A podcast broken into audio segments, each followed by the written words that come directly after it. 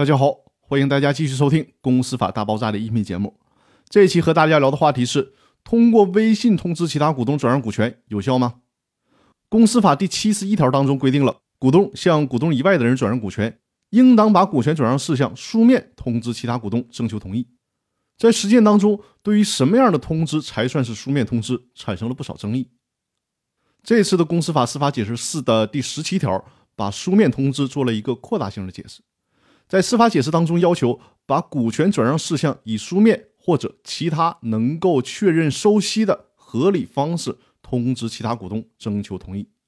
这一下就把通知的方式做了非常大的扩大化的解释。也就是说，这条司法解释规定，股东转让股权的时候，不是必须得点对点的书面通知其他股东才行，也可以采取其他的合理的方式通知其他股东。前几天公司法大爆炸微信群里还有会员问我，当股东转让股权的时候，公司有一些常年不和公司联系的股东，应该怎么通知呢？这些股东既没有留联系电话，也没有留通信地址，怎么办？如果按照原来公司法的规定进行书面通知，那就太难了，甚至做不到。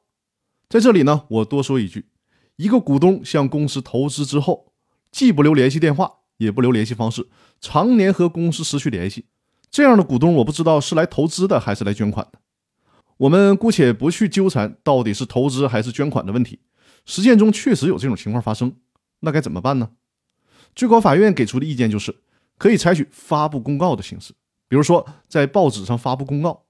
但是最高法院同时还强调。得有证据证明其他的股东知道了这个公告的内容，这个公告通知才有效。坦率的讲，因为现在很多人是不看报纸的，所以说呢，这种民间公告的效力就越来越有问题了。因此说呢，公告只是通知的一种方式，但并不能保证公告通知这种形式百分之百的有效。所以说，在这里还是提醒大家，在公司设立的时候。要求每一位股东在股东协议或者公司章程里边留下自己有效的通信地址和联系方式，或者至少留一份股东的身份证复印件，免得出现找不到股东这种尴尬的情况，影响公司的运营。我们接着来说有效通知的方式，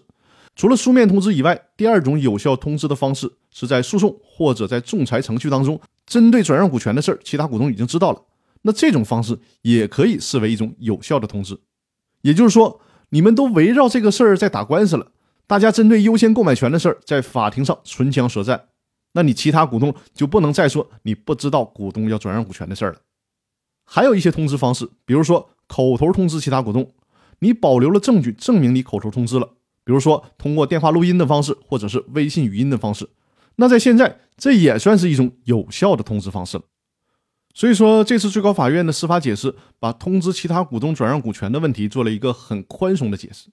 利用现代的通讯工具，比如说电话、微信、QQ 等，只要证明对方收到了这些通知，都可以视为有效的通知方式。如果其他股东在被这些通知方式通知之后，三十天内还没有行使优先购买权，那么就会被视为放弃行使优先购买权了。这是一个很重要的司法解释的动向。大家一定要清楚这个问题，不要再停留在过去的老的观念之中了。那好，我们这周的分享就到这里，祝大家有一个愉快的周末，我们下周再见，谢谢大家。